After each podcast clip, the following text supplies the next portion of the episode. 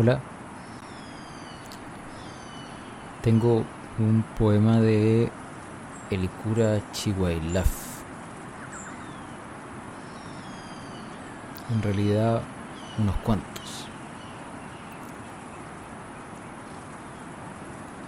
La llave que nadie ha perdido.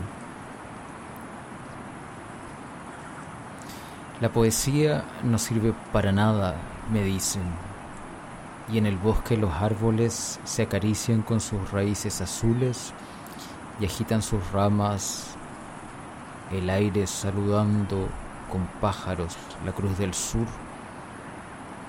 La poesía es el hondo susurro de los asesinados, el rumor de hojas en el otoño la tristeza por el muchacho que conserva la lengua pero ha perdido el alma. La poesía, la poesía es un gesto, un sueño.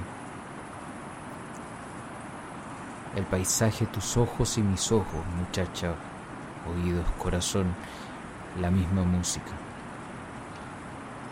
Y no digo más, porque Nadie encontrará la llave que nadie ha perdido, y la poesía es el canto de mis antepasados, el día de invierno que arde y apaga esta melancolía tan personal.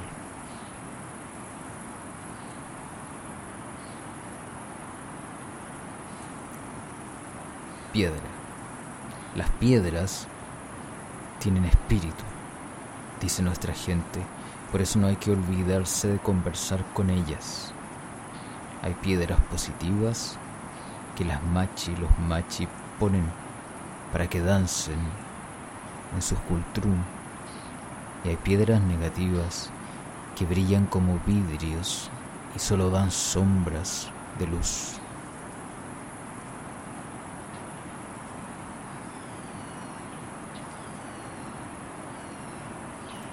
círculo.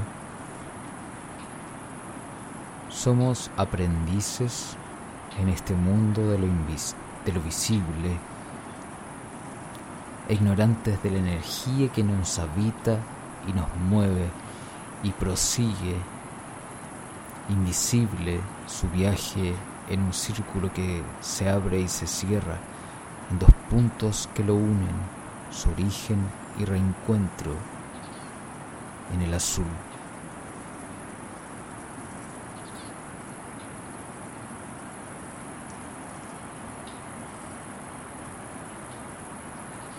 El tiempo que sueña, que nos soñamos, que nos sueña.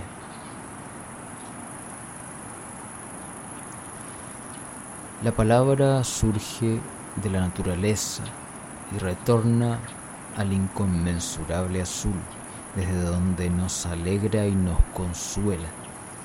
Cuando la palabra cree, imagina interrogarse, no es sino lo nombrado que la interroga, para sacudirla, para desempolvarla, para intentar devolverle su brillo original. ¿Para qué entonces el deseo de decirlo todo si como en un tejido el ahora en el tiempo circular existe y se completa con las hebras del ayer y del mañana. Así nos dice el tiempo que sueña que nos sueña, que soñamos.